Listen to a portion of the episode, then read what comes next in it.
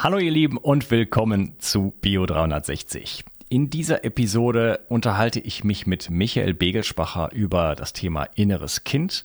Ähm, es geht darum, eigentlich den eigenen Gefühlen sich zu stellen und mit den Gefühlen in Kontakt zu treten und aus äh, ja, Schmerz und Leid, was doch irgendwo jeder von uns erfährt, ähm, das Ganze sozusagen sich hinzuwenden und äh, daraus aus diesem aus diesem ständigen getriggert sein rauszukommen. Ich denke, es kennt jeder von euch, ähm, dass man einfach auf bestimmte Dinge ähm, ja viel mehr reagiert, als es jemand anderes tun würde. Und das hat mit alten äh, Schmerzen zu tun, mit mit mit ähm, mit so einer Grundangst sozusagen.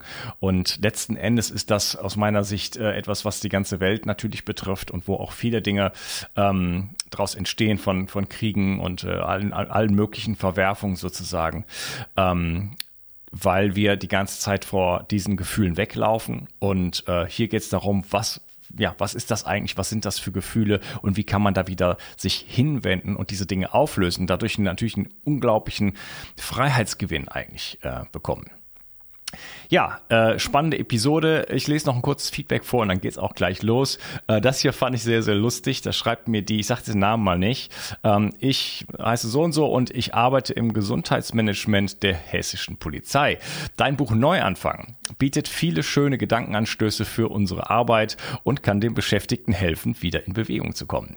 Deswegen die Frage, ob wir für deine für polizeiinterne Zwecke einzelne Bewegungsabbildungen aus deinem Buch nutzen dürfen, um bestimmte Bewegungsabläufe darzustellen. Selbstverständlich wird dein Buch als Quelle in den Empfehlungen mit angegeben. Ja, habe ich gesagt, könnt ihr machen.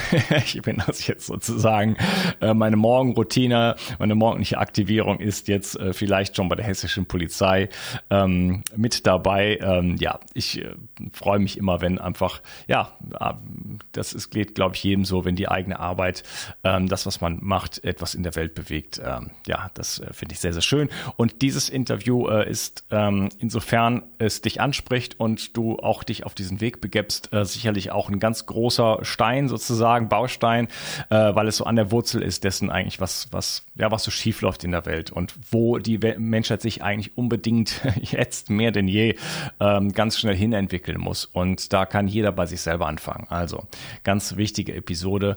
Ähm, viel Spaß dabei. Mood von Brain Effect versorgt dich mit seiner All-in-One-Formel mit vielen Adaptogenen in hoher Dosierung sowie Aminosäuren und Vitaminen.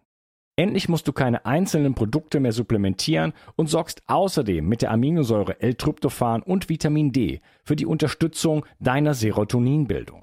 So schaffst du beste Voraussetzungen für Zufriedenheit, Entspannung und Kreativität. In Mut findest du den Heilpilz Cordyceps, Rhodiola, Kurkuma, Vitamin D, K2, B1, B3, B12 und vieles mehr. Alle Inhaltsstoffe kann der Körper schnell aufnehmen, weil bei der Produktentwicklung explizit darauf geachtet wurde.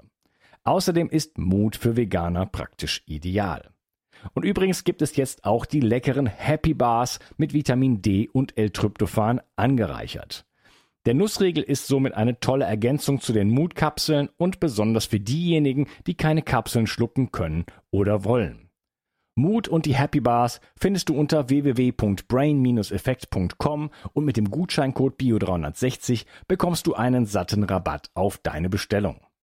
Also, hol dir jetzt dein Plus an Ausgleich und guter Laune. Den Link findest du in der Beschreibung und in den Shownotes.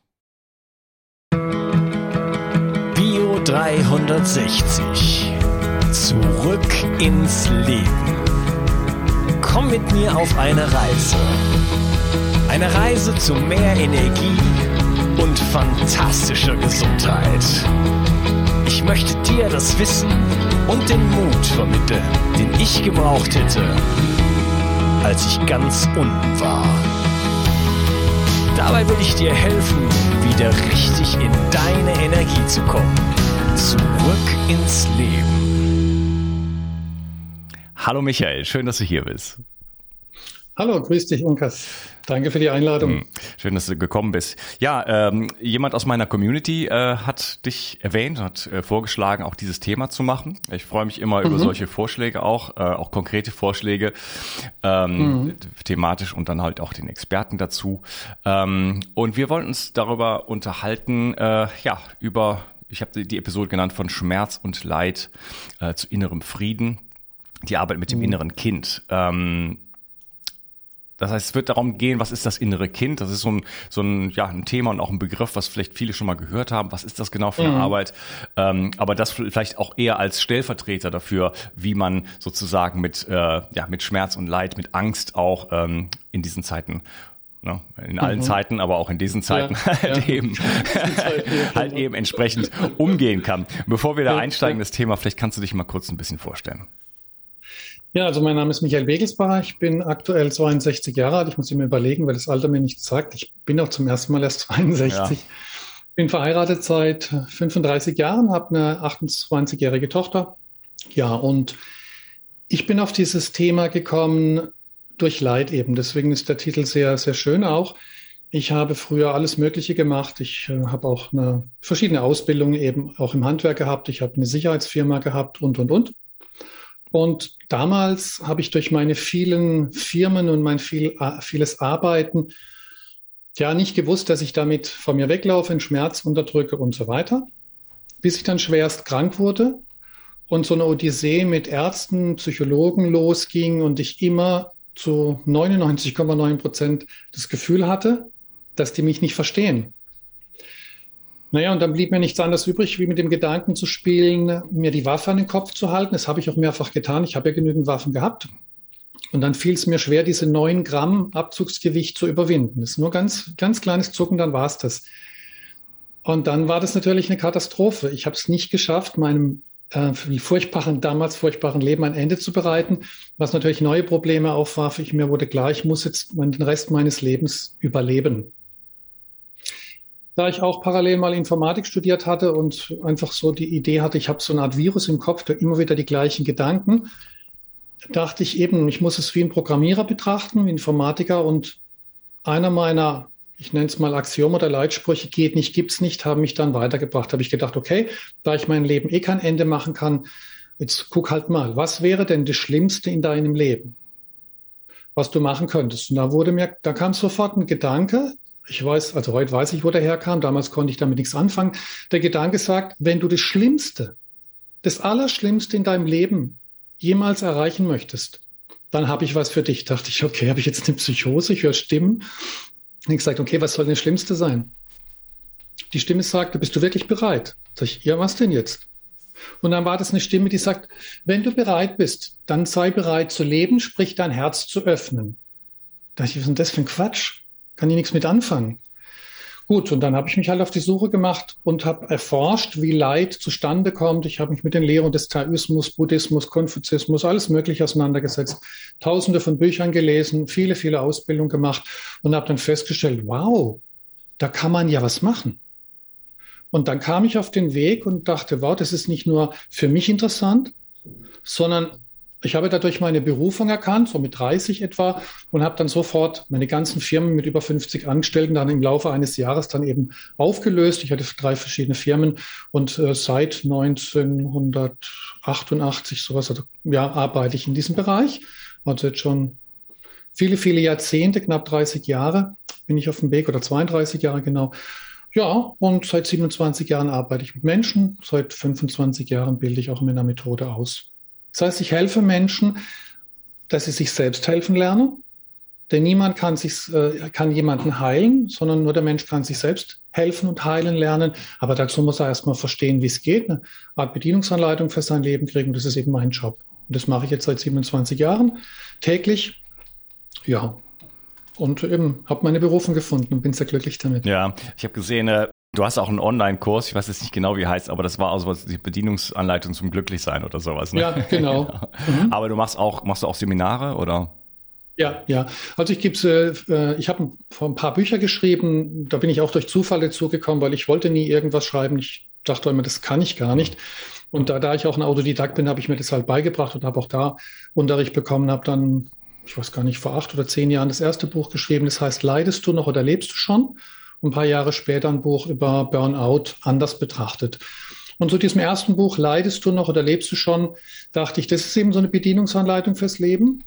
Gibt es auch als E-Book und als Audio, also Hörbuch. Und da dachte ich, okay, wenn Menschen mit diesem Buch arbeiten und vielleicht nicht weiterkommen, dann biete ich eben Workshops an. Das heißt, es gibt Selbsterfahrungsworkshops, es gibt auch äh, für Beziehungen, also für Paare Workshops und es gibt auch die Ausbildung meiner Methode. Also man kann ohne Vorkenntnisse das innerhalb von sechs Monaten lernen, mit jedem Menschen, egal mit welchem Problem er kommt, zu arbeiten. Und das mache ich natürlich haptisch, also praktisch in meiner Praxis in den Kirchzarten und natürlich auch in der Zwischenzeit per Online-Kurs. Also die Ausbildung gibt es noch nicht online, da bin ich noch dran. Mhm. Aber die anderen Kurse, Burnout-Kurs, Grundkurs, Beziehungskurs, ja, alle möglichen Online-Kurse. Mhm. Und deine Methode, du nennst die, äh, die MB-Methode? ja, ist die Abkürzung für Michael Wegelsbacher. Ich äh, halte wie, wie würdest du die in ein, zwei Sätzen beschreiben? Es ist eben eine Methode. Äh, in ein, zwei Sätzen ist es die Methode, dass jeder Mensch verstehen lernt, dass die, das Problem in ihm liegt, dass das Leid der Schlüssel zum Problem ist. Ich wäre nie auf die Idee gekommen, es als Methode zu bezeichnen. Ich halte nichts davon, denn ich komme auch aus dem NLP-Bereich. Da ich, bin ich Lehrtrainer, Lehrcoach, obwohl ich jetzt kein NLPler bin, ein klassischer. Davon halte ich jetzt weniger was. NLP ist ein gutes Kommunikationstool, aber für Therapie nicht geeignet. Und dort macht man sowas. Da muss man unbedingt irgendwas erfinden. Davon halte ich nichts. Hm. Es, ich kam nur drauf, weil meine Patienten gesagt haben, was machen Sie da eigentlich? Und sage ich, ja, meine Arbeit. Und manche regen sich auf. Manchmal in der ersten Stunde schon werde ich teilweise richtig blöd angemacht, weil die sagen, das ist aber nicht Ihr Ernst. Sie erklären mir innerhalb von wenigen Minuten, was ich in 15 Jahren Psychotherapie nicht erfahren habe. Sag ich, sorry, ich kann es nicht komplizierter machen äh, oder es ist halt, wie es ist. Und irgendjemand hat gesagt, ja, was machen Sie da? Und sage ich, meine Arbeit. Kann ich das lernen? Dann ich gesagt, ja, wenn Sie tausende von Büchern gelesen haben, all das, was ich markiert habe, rauslesen, so vernetzt denken wie ich aufgrund meiner Historie, dann äh, wissen Sie, was ich mache. Ja, dann ist es Ihre Methode. Sag ich, ja, nennen Sie es, wie Sie es wollen. Und danach dachte ich, ja, warum soll ich es nicht so nennen? Mhm, okay, gut, dann äh, lass mal einsteigen. Ähm, wie entsteht denn eigentlich Schmerz und Leid? Durch Unbewusstheit. Also ich versuche jetzt mal kurz zu antworten. Ich kann natürlich länger antworten. Du kannst gerne sehr lange antworten. ah, okay, gut. Also ähm, Schmerz, Leid ist eine Form von Unwissenheit und Unbewusstheit. Man könnte jetzt falsch formuliert oder hart formuliert sagen, eine Form von Dummheit. Naja, Unbewusstheit, äh, ich würde es immer als Unbewusstheit bezeichnen. Wir kommen auf die Welt wir sind egozentriert, wir schreien also, ich sag's mal salopp, wegen jedem Scheiß, um uns zu zeigen und unser Bedürfnis zu, äh, zu, mitzuteilen. Das ist ein gesunder Reflex und der wird uns irgendwann ausgetrieben. Durch das es heißt, stell dich mal nicht so an, was glaubst du, wer du bist oder reiß dich mal zusammen. Das heißt, wir verlernen es, auf diese Gefühle zu achten. Und durch dieses Verlernen, auf die Gefühle zu achten, äh, spürt der Mensch nicht, dass er innerliche Unruhe in sich trägt, dass er nervös ist, dass er ständig am Handy rumspielt heutzutage oder mit den Fingern zittert oder ich beobachte es oft in Gaststätten, wenn Menschen so mit dem Knie wippen, ständig was lesen, ständig quatschen, ständig ablenken von dieser inneren Unruhe.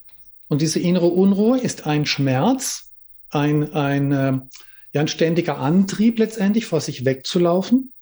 Denn der Hauptgrund für Leid ist, Jetzt ist ein sehr hoher spiritueller Gedanke jetzt, um mal auf die eigene Ebene, eigentliche Ebene zu kommen.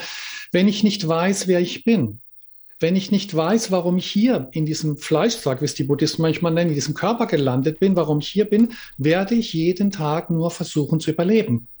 Egal wie toll mein Leben ist, wie glücklich ich bin. Wenn ich nicht weiß, warum ich hier bin und was ich hier mache, werde ich einfach nur überleben. Das mag okay sein. Aber diese ständige Suche nach irgendwas, Jetzt letztendlich sagen die Leute nach Anerkennung, das ist aber zu oberflächlich, führt automatisch zum Unterdrücken dieser inneren Unruhe. Und das Unterdrücken der inneren Unruhe ist ein Hilfeschrei deiner Seele, wenn du so möchtest. Und wenn du das nicht hörst, dann werden Symptome auftauchen. Ein Zittern, ein ständig am Handy rumspielen sind bereits Symptome. Und wenn das eben nicht wahrgenommen wird, dann wird es stärker Symptome geben. Letztendlich, ob das dann Krebs ist, äh, Burnout, Depression, egal. Das heißt, der Körper zeigt sich wie wenn jemand an der Tür klingelt und wenn du nicht aufmachst und jemand möchte aber unbedingt rein, wird er die Tür eintreten. Und wenn du sagst, sag mal, spinnst du, wieso trittst du mir die Tür ein? Das heißt, wieso hast du die Symptome? analog jetzt nicht betrachtet, dann wird derjenige sagen, ja, ich wollte dringend zu dir rein, hättest du aufgemacht, hätte ich dir die Tür nicht eintreten müssen.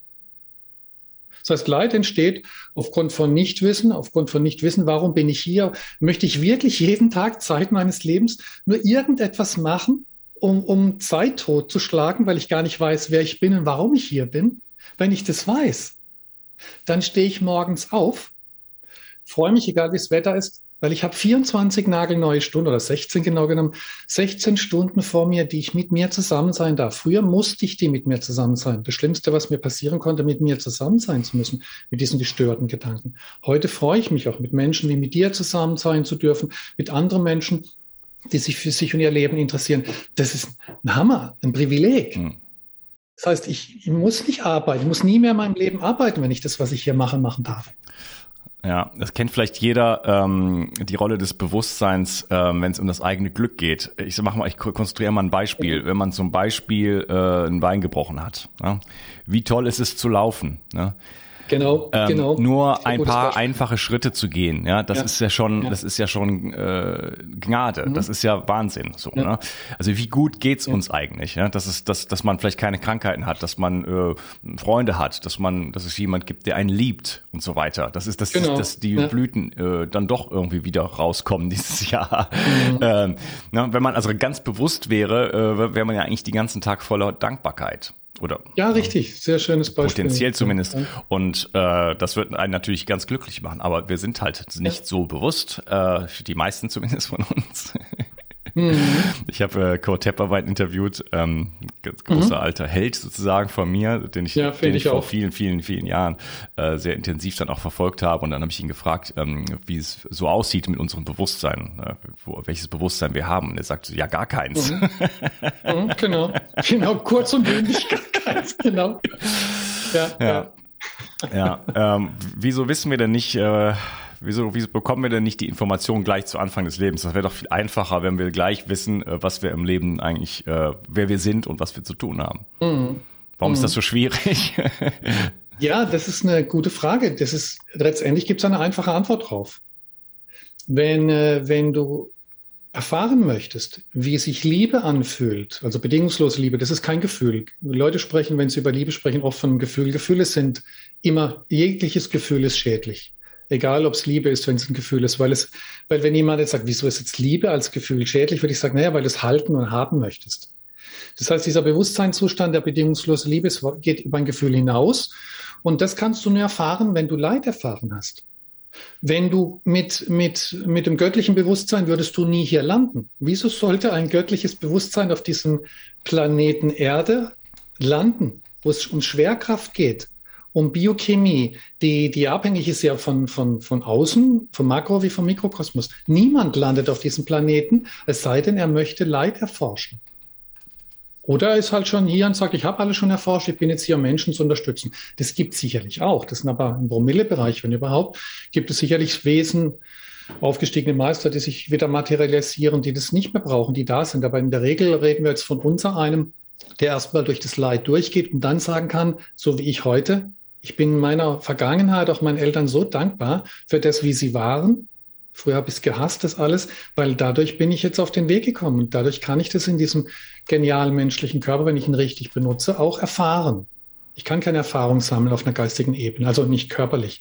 Deswegen jeder, der hierher kommt, muss sich klar machen, er kommt hierher, um von mir das Glück und Freude und Liebe zu erfahren. Aber es geht nicht, bevor ich nicht durch das Leid durch bin.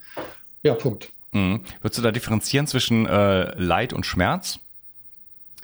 Also. Ja, ja. Schmerz, wenn man es physiologisch betrachtet, körperlicher Schmerz ist natürlich sehr unangenehm, weil es einfach das Denken lähmt, klar.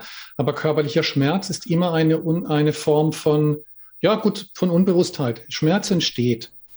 Wenn ich Schmerzen habe, nehme an, ich habe Kopfschmerzen oder ich habe mein Bein gebrochen oder ich hatte schon extrem starke äh, Atemanfälle, wo ich fast erstickt wäre. Und äh, nur gar nicht so lange her, 15 Jahre etwa, da lag ich praktisch im Ersticken zu Hause. Als ich bin nachts aufgewacht, hatte einen Erstickungsanfall, dachte, was ist denn jetzt los? Äh, ich konnte nicht mehr sprechen und ich dachte, das war's jetzt. Und Ersticken ist, das habe ich dort erfahren, wohl eines der schlimmsten, also für mich bisher schlimmsten Formen von, von Sterben. Und das hat dann irgendwie, bin ich dann zu meiner Frau, da hat meine Frau geweckt und die hat das gesehen und hat gesagt, sie ruft Notarzt an. Und die habe ich sofort gesagt, Also ich konnte nicht mehr sprechen. Nee, ich wusste, dass ich jetzt vielleicht ersticke, aber ich wollte nicht. Ich wollte nicht, dass ein Notarzt jetzt es äh, sediert oder wegspritzt. Ich wollte das nicht. Ich hatte aber kein Leid, weil ich wusste, das ist ein Zeichen, das mir entweder zeigen möchte, ob ich nur eine große Klappe habe oder ob ich es auch drauf habe, dem Tod zu begegnen. Ob ich einfach nur Sprüche mache äh, und glaube, dass ich was kapiert habe oder ob ich bereit bin. Mhm. Und meine innere Stimme hat gesagt, okay, Tote können eh nicht sterben. Du hast bisher nie gelebt, also mach dir nicht ins Hemd. Und wenn du wirklich glaubst, dass es keinen Tod gibt, also dann gib dich dem hin. Das hat eineinhalb Stunden gedauert, dieser Überlebenskampf, und dann war es vorbei. Das hat mich wiederum weitergemacht, um um deine Frage zu beantworten. Ich hatte keinerlei Leid. Es war jetzt auch kein körperlicher Schmerz. Ich hatte schon körperliche Schmerzen durch Unfälle. Auch da habe ich nicht gelitten, also früher ja, weil ich wusste, okay, jetzt ist halt da was gebrochen. Es tut wahnsinnig weh. Ich hoffe, dass irgendwann mir jemand was gibt, dass es nicht mehr weh tut. Aber gelitten habe ich nicht, weil ich wusste, dass ein, ich wusste, wo der Schmerz herkommt. Ich wusste, es ist jetzt halt so. Ich habe natürlich gehofft, dass bald ein Notarzt kommt und das äh, wegspritzt, dass ich die Schmerzen nicht mehr habe, aber ich habe nicht gelitten. Mhm. Also würdest du sagen, Weil Leid bedeutet Widerstand ja, gegen das. Genau, das wollte ich gerade sagen. Ob das, ob Danke, das der ja. Unterschied ist, dass eben halt ja, Leid Widerstand gegen den Schmerz sozusagen ist. Ein, ein Widerstand gegen das, was ist, bedeutet Leid, egal was es ist. Wenn jemand Beziehungsprobleme hat und er leidet dann nur, weil er Widerstand gegen das hat, was gerade da ist, dann ist es verständlich. Deswegen äh, darauf wollte ich hinaus, weil ähm, wenn du sagst, mhm. wir, wir kommen auf die Erde Erde, um sozusagen Leid zu erfahren, ist dann eher äh, für mich eher Schmerz, ne? weil äh, Leid würde ja heißen immer, also wenn wir wenn wir göttliche Wesen sind, ja, ähm, und mhm. aus dem aus dem aus dem äh, göttlichen Himmel oder was auch immer äh, in aus mhm. der Vollkommenheit so äh, muss man äh, auf die Ebene zu bringen aus der mhm. Vollkommenheit in die Unvollkommenheit kommen in die in die Dualität ne hier können wir diese mhm. ganzen Erfahrungen machen ähm, ja und diese ganzen verlorenen Bestandteile von uns wiederfinden und integrieren. Mhm. Ähm, aber ich glaube nicht, dass die, die Grundidee äh, ist, Leid zu erfahren. Also immer im Widerstand zu sein und dann immer mit, immer gegen die Wand zu laufen sozusagen. Ja, also immer immer das Gleiche wiederzumachen. Ne? Ich glaube nicht, dass das die Idee ist, sondern äh, Schmerz ist Bestandteil von der Dualität. Das ist halt einfach, ist halt einfach so, weil man das einfach dann braucht, um auch eben die anderen mhm. Sachen zu erfahren. Ähm, aber wenn man äh, da in die Annahme geht, ne, dann ist es eigentlich nicht leidvoll, sondern halt einfach ein Prozess, wo halt immer wieder so ein Auf und Ab halt äh, stattfindet. Aber äh, genau, genau. Deswegen ja, wollte ich das so ein bisschen auseinander. Ja, ja, genauso sehe ich das auch eben, genau. Mhm. Wenn ich das schnalle, nenne ich es mal salopp, dann kann ich was tun. Wenn nicht, dann leide ich. Und wie viel Leben auch immer ich schon gelitten habe, weiß ich nicht. Also ich habe mir einige angeguckt, aber in diesem Leben möchte ich halt so viel wie möglich mal weiter bearbeiten, um zu schauen, wie viel Runden ich da noch drehen muss. Schau mal da mal an. Mhm. Ja, ja, es ist erstaunlich, wie viel, ähm, es ist uns ja nicht bewusst, wir haben ja schon darüber gesprochen, wir sind unbewusst, ähm, aber wie viel der Widerstand ausmacht, ne? wie viel Leid ja. wir uns selber schaffen, indem wir in den Widerstand gehen. Und das ist, äh, das kann man jemandem, du kannst das wahrscheinlich sehr, sehr gut, auch ganz schnell spiegeln. Das ist sehr einfach gemacht, um jemandem zu zeigen, wie er selber im Widerstand ist mit allem Möglichen, mit allem, was ist. Da gibt es zum Beispiel Byron Katie, The Work, ähm, wo, wo, wo man mit, mit vier, das sind so vier Fragen und dann eine Umkehrung, ähm, wo man einfach mit so einer ganz einfachen Methode zeigen kann, dass, dass auch die eigenen Gedanken äh, mhm. für einen selber überhaupt nicht wahr sind. Dass man also mit Gedanken lebt, teilweise Jahrzehnte, äh, über jemanden, über sich selbst, über die Welt, was auch immer, äh, die nicht objektiv, sondern subjektiv überhaupt gar nicht stimmen. Ja, und Stimmt ganz sicher nicht. Das ist Lug und Betrug, weil du, du bist ein Abklatsch deiner Vergangenheit. Haben die Eltern gesagt, du bist klasse, dann glaubst du, dass du klasse bist. Haben die Eltern gesagt, du bist eine Dumpfbacke, dann glaubst du, du bist eine Dumpfbacke, weil du es nicht überprüfst, weil du gar nicht den, normalerweise die Möglichkeit hast, es zu überprüfen. Das hat einfach mit einer Neurobiologie was zu tun, mit dem Gehirn. Deswegen können wir das jetzt ganz vielen Menschen vorspielen. Wenn der Mensch aber nicht in der Lage ist, das zu erfassen, weil er vielleicht noch nicht genügend gelitten hat, denkt er, was labern die hier eigentlich? deswegen ist Leid tatsächlich wichtig, um Menschen aufzuwecken. Ich habe manchmal Menschen, die mich nach 15 oder 18 Jahren schon angeschrieben haben, sagen, es muss mich bei Ihnen als erstes Mal entschuldigen. Da dachte ich, okay, keine Ahnung, warum? Kein Plan. Guckt an der Patientenkartei nach, sehe, ah, vor 18 Jahren war die Frau oder der Mann einmal da, kam da nicht mehr. Und dann schreiben die, ich habe sie damals nicht verstanden. Ich habe gedacht, sie haben sie nicht mehr alles, kann doch nicht so leicht sein. Jetzt habe ich 18 Jahre lang weitergelitten und stelle fest, ich komme immer wieder auf Begelsbacher raus. Der hat von Anfang an mir gezeigt, worunter ich leide, was ich tun kann, aber mir war das zu einfach. Sag ich, ja gut, dann haben sie halt eben die 18 Jahre weiterhin gebraucht. Ist doch okay, dann machen wir jetzt weiter. ja, zu einfach, das ist ein gutes Ding. Das ist äh, ganz oft ja auch in meinem Bereich hier, ähm, auch körperliche mhm. Gesundheit und so weiter. Die, die Dinge, die aufs die wirklich ankommt, die sind oft zu einfach. Mhm. Da muss man sich den ja, Mund ja. fussig reden und so weiter, weil das, man weiß es ja auch irgendwie schon. Ne? Und aber mhm. es, man sucht halt immer nach irgendwas Kompliziertem. Ja, ja, ja. Okay, lass mal äh, mit, das, mit, ähm, ja, mit dem inneren Kind sozusagen ähm, einsteigen. Was verstehst du da? Hm, was gerne. verstehst du darunter? Ich zeige dir gerade mal was oder euch. Das ist auch mein Demo-Objekt. Ich habe weit über 100 Videos auf YouTube, wo es auch um die mitunter um das innere Kind geht. Das ist also okay, nicht, nicht, jede, nicht jeder sieht es, deswegen auch ein bisschen äh, beschreiben. Also du hast eine Puppe in der Hand. Ach so, okay. Also klar, wenn es audiomäßig ist als Podcast. Ich habe jetzt eine kleine Puppe in der Hand, genau. Und diese Puppe nehme ich als Demo-Objekt.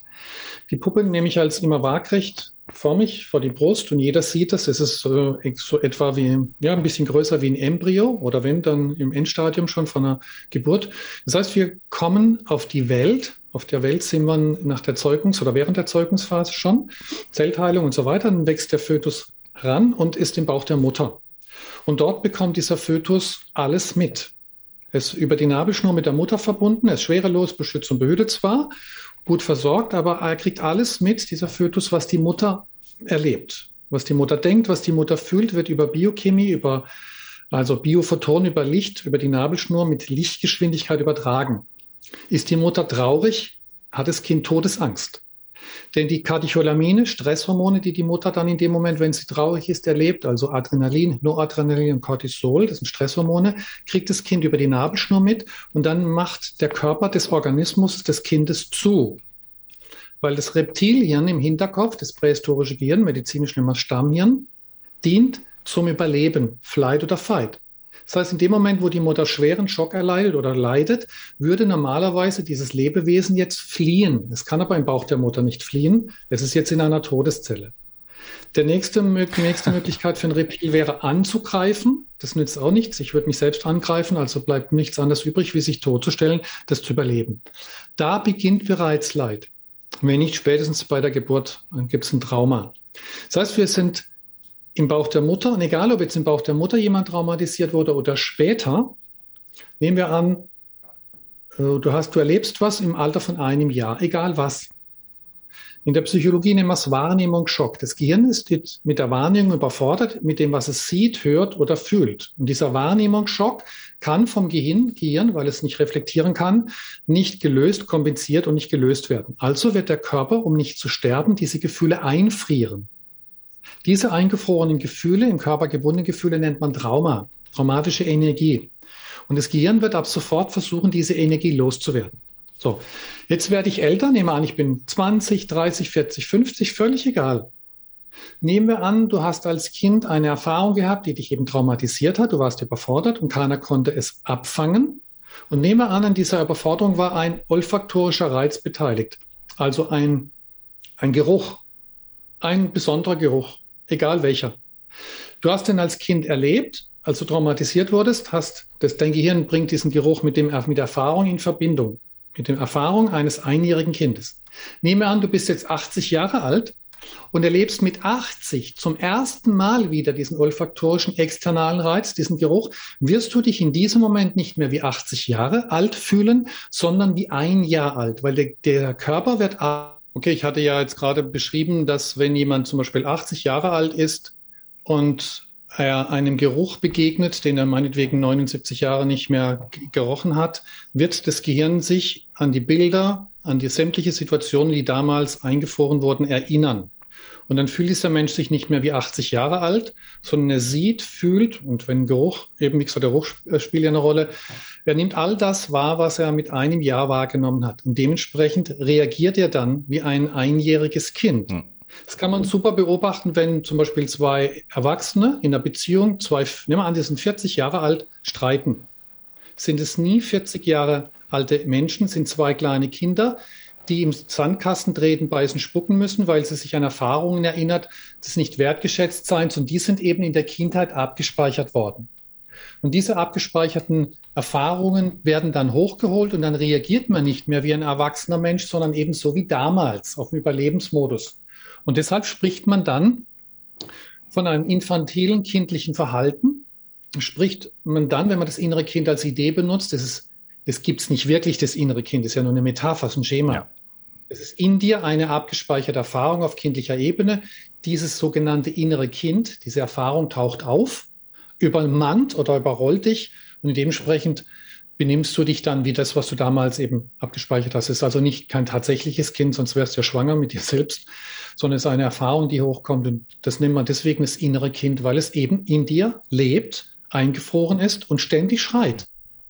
Das heißt, wie ich anfangs sagte, diese innere Unruhe die die Menschen dazu verleitet, am Handy zum Beispiel rumzuspielen, kann man bei dir sehen, bestens, ist immer nur zu betrachten, wie, wenn wir jetzt auf mal dieser weltlichen Normalebene bleiben, ein inneres Kind in dir, eine nicht gelöste Erfahrung, eine traumatische, die sich zeigt. Das heißt, du hast ein inneres Kind in dir und es schreit nach dir. Jetzt habe ich die Puppe wieder vor mir, die schreit.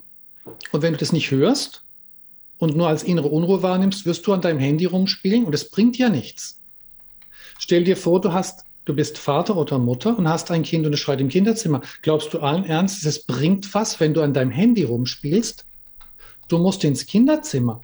Natürlich wird es erstmal lauter und du musst was machen. Aber es hört doch nicht auf, wenn du deinem Handy rumspielst. Das ist die Idee des inneren Kindes. Es taucht in dir eine alte Erfahrung auf und du wirst zu deinem eigenen jüngeren Ich und dann wirst du dich dementsprechend auch verhalten. Mhm. Das ist, das ist, glaube ich, etwas, da kann jeder was mit anfangen, oder? äh, das, jeder kennt das, dass man in Situationen, in Streitgesprächen beispielsweise äh, auf eine Art reagiert, wo man sich dann am nächsten Tag entschuldigt und so, ah, ich war irgendwie gestern so, ne? Mhm. Also man, man, mhm. man, genau. man transformiert sich irgendwie, ne? Und man kommt tatsächlich, wird halt äh, infantil und ähm, reagiert. Ne? Man ist nicht mehr Herr der, der Lage, sondern plötzlich fahren irgendwelche Programme los. Genau, genau. Genau, Überlebensprogramme, genau genommen. Ja.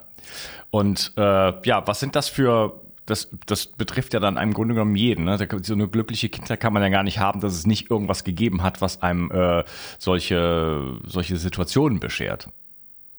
Genau, wenn manchmal, also was heißt manchmal, ich habe das sogar sehr oft, wenn ich meine Patienten so ein bisschen frage, also die sind maximal meistens nur eine Stunde da und dann brauchen sie mich entweder nicht mehr oder sie kommen von Zeit zu Zeit, dass ich sie weiter begleite. Klar, das kann man ja machen ich höre ganz oft von, meist von Frauen, interessanterweise, die sagen, sie hatten eine glückliche Kindheit. Dann muss ich zugegebenermaßen es mir das Grinsen ein bisschen verkneifen. Sage ich, okay, finde ich toll, dass Sie das wissen. Aber wenn Sie eine glückliche Kindheit hätten, würden Sie jetzt nicht bei mir auf dem Stuhl sitzen. Zumal es völlig unsinnig und unlogisch so eine Aussage ist. Dann gucken die natürlich erstmal den Satz an. Wieso? Sag ich, wo ist bitte der Bezugs- oder Referenzindex? Und sagen die, was? Mathematik, wir reden jetzt über Mathematik. Bezug. Sie sagen, Sie hatten eine glückliche Kindheit. In Bezug auf was haben Sie das gerade artikuliert? Wo ist der Bezugsindex oder der Referenzindex? Sie haben doch nur eine Kindheit. Sie können doch gar nicht wissen, ob die richtig war. Hätten Sie drei und Sie wissen, die dritte ist das Maß der Dinge und die haben Sie erlebt, dann wissen Sie es. Sie haben nur eine Kindheit. Sie haben überhaupt keine Möglichkeit zu überprüfen. Und wenn die Eltern für Sie in Ordnung waren, da werde ich nicht dran rütteln. Eltern versuchen immer das Beste zu machen. Aber Sie würden heute nicht mit schweren Krankheiten oder was auch immer hier sitzen, hm. wenn Sie eine glückliche Kindheit gehabt ja, hätten. Ja gut, so, so jemand würde sich ja vergleichen und sagt, hey, ich, ich wurde nicht äh, geschlagen und ich vergewaltigt, äh, keine Ahnung, meine Eltern haben sich eine, genau. einigermaßen verstanden. So, ne? Als Sehr gut, das höre ich auch immer wieder. Ja, aber meine Eltern waren doch immer da, die waren doch ganz lieb. Sag ich, Moment, darum geht's doch jetzt gerade gar nicht. Natürlich haben die alles richtig gemacht. Und jetzt kommt, dass ich bin Freund von, von Beweisen. Denn ich kann ja jedem viel erzählen. Dann sage ich, wissen Sie was, Frau Müller? Reden wir nicht lange drum rum, das kostet Sie unnötig Zeit und Geld. Und mich langweilt es sonst auch, ehrlich gesagt. Schließen Sie doch mal Ihre Augen. Und jetzt sagen Sie noch mal, Ihr Mann ist ein Arschloch. Haben Sie doch gerade gesagt, Ihr Mann ist ein Arschloch, weil er mit Ihrer besten Freundin fremdgegangen ist. Das ist doch nicht das Problem. Problem ist, dass es Ihnen nicht gefällt. Jetzt fühlen Sie mal, wie es ist, wenn Sie erfahren, Ihr Mann ist fremdgegangen. Und jetzt sagen Sie mir mal bitte, wie alt Sie sich fühlen. Ich bin 62. Nein, nicht wie alt Sie sind, wie alt Sie sich fühlen. Was? Schließen Sie wieder Ihre Augen. Fühlen Sie mal den Moment, wo Sie erfahren, dass Ihr Mann mit Ihrer besten Freundin Sie betrügt. Wie alt fühlen Sie sich? Wie 62 oder eher unter 10? Alle sagen zu 100 Prozent, Sie haben recht. Ich fühle mich klein und hilflos. Und sage eben, mit Sicherheit weit unter 10, wie alt ist nicht wichtig. Das heißt, jetzt taucht eine Erfahrung auf, dass Ihr Vater, Ihre Mutter mal, mal egal wie lieb die es gemeint haben, irgendwann mal nicht da waren oder eine Übermutter zu viel da war. Und das hat ihrem System den Stecker gezogen. Das können sie nicht, nicht mehr wissen und das können die Eltern auch nicht liefern. Das heißt, jeder Mensch wird mindestens einmal traumatisiert. Das andere ein Retraumas. Also wenn jemand sagt, ich habe tausende von Traumen, sage ich, für mich gibt es nur ein Trauma, das man lösen muss, das Ursprungstrauma. Dadurch hatten sie nie genügend Uhr- und Gottvertrauen und daraus resultieren die anderen Traumen. Also mache ich nicht an der Oberfläche rum, sondern ich gehe gleich an den Punkt. Und das sage ich den Leuten, sagen sie, ah ja, stimmt. Ich fühle mich klein und hilflos. Und äh, dann sage ich, ja, eben, das ist jetzt, weil sie irgendwas ist halt passiert und wir müssen jetzt gar nicht lange rumeiern mit Analyse, was da war, ist Zeitverschwendung, sondern versuchen Sie jetzt mal zu fühlen, wie sich das gerade im Körper anfühlt. Der Puls wird schneller, die Atmung wird schneller und flacher. Fühlen Sie das mal, legen Sie Ihre Hände dahin, wo Sie es fühlen, weil dann sind Sie gerade bei Ihrem inneren Kind. Dann beginnt jetzt schon Heilung. Ja, und das ist das, was ich immer sage. Den Leuten kann ich viel erzählen. Wenn ich denen aber beweise am eigenen Leib, dann können sie lange, dann gehen die nicht raus und sagen, ja, der hat einen Haufen Zeug erzählt, klang alles schlüssig, aber ich weiß nicht, bestimmt doch doch. Die lernen sofort, dass es nur eine Wahrheit gibt, und zwar die eigene und dass der Mensch automatisch davor wegläuft, weil es Reptilien im Hinterkopf darauf trainiert ist, diese negativen Gefühle vom Stammhirn, das ist im Vorderbereich des Kopfes, des präfrontalen Kortex fernzuhalten. Deswegen sind wir Zombies. Alle Menschen Zombies, äh, sprich Reizreaktionsmaschinen, haben keinerlei freien Willen. Also wir hätten einen, wenn wir in der Lage wären, ihn in Besitz zu nehmen. Aber da wir Reizreaktionsmaschinen sind, biochemische, haben wir gar keine Chance. Es sei denn, man macht was, klar. Das sieht man ja jetzt gerade in dieser Zeit, wo ja, ja. Angst, äh, sag ich mal, Thema ist, ähm, sag ich mal mhm. ganz neutral ausgedrückt und wie das, äh, wie das funktioniert. Ne? Also wie, mhm. äh, ja, man wie Zombies dann quasi genau, in, in, genau. Reaktion geht. Ne? Also es gibt einen Stimulus und dann äh, kann man äh, einfach, also das kann man halt auch programmieren. Das wird ja auch benutzt. Genau, ne? auch sowas, genau, ne? das wird auch das benutzt. Ist ja klar, also Werbung beispielsweise ist genau. ja explizit dafür gemacht. Ich würde sagen, äh, wir sprechen äh, weiter im nächsten Teil. Wir reden über mhm. das äh, Ursprungstrauma, das interessiert mich. Ähm, mhm. Und natürlich einfach, was ist das innere Kind weiter und äh, wie kann man äh, mit dem inneren Kind in Kontakt treten. Schön, dass du dabei Sehr warst schön. und äh, freue mich okay. auf den nächsten Teil mit dir. Mach's ich gut. danke dir, ich freue mich aufs nächste Mal. Vielen Dank. Tschüss. Ciao. Die Versorgung mit essentiellen Mikronährstoffen ist eine der wichtigsten Gesundheitsstrategien. Du brauchst sie für den Energiestoffwechsel in den Mitochondrien, für deine Entgiftung und normalen Stoffwechselfunktionen. Dabei ist es heutzutage schwieriger denn je, diese Mikronährstoffe über die Nahrung aufzunehmen. Dazu kommt noch, dass wir heutzutage durch die vielen Stressfaktoren, denen wir ausgesetzt sind, einen höheren Bedarf haben. Ich habe diesen Bedarf erkannt und war mit den bisherigen Produkten am Markt schlichtweg nicht zufrieden oder einverstanden. Daher habe ich mich aufgemacht und das wahrscheinlich umfangreichste Multinährstoffpräparat am deutschen Markt entwickelt. Das Ergebnis nennt sich 360 Vital. Und dieses Produkt enthält alle wichtigen Vitamine in der richtigen Form und Dosierung, zahlreiche wichtige Mineralstoffe, Pflanzen- und Heilpilzextrakte, Antioxidantien wie zum Beispiel Astaxanthin und Resveratrol, Coenzym Q10, 50 Milliarden darmaktive Bakterien und vieles mehr. Dabei habe ich natürlich auf die höchste Rohstoffqualität geachtet und darum enthält 360 Vital zum Beispiel keinerlei Zusatzstoffe. Das liegt alleine auch schon daran, dass gar nichts mehr in die Kapseln hineingepasst hätte. Mit 360 Vital bekommst du also eine Grundversorgung für deine Mitochondrien und aktivierst deine körpereigenen Entgiftungsfunktionen und deinen Stoffwechsel. Daher ist 360 Vital auch ein Grundelement in meinem Entgiftungsprotokoll richtig entgiften. Mit 360 Vital ersetzt du praktisch alle Nahrungsergänzungsmittel in deinem Schrank und bekommst alles in höchster Qualität und erleichterst damit dein Leben. 360. Zurück ins Leben. Komm mit mir auf eine Reise. Eine Reise zu mehr Energie und fantastischer Gesundheit. Ich möchte dir das Wissen und den Mut vermitteln, den ich gebraucht hätte, als ich ganz unten war. Dabei will ich dir helfen, wieder richtig in deine Energie zu kommen. Zurück ins Leben.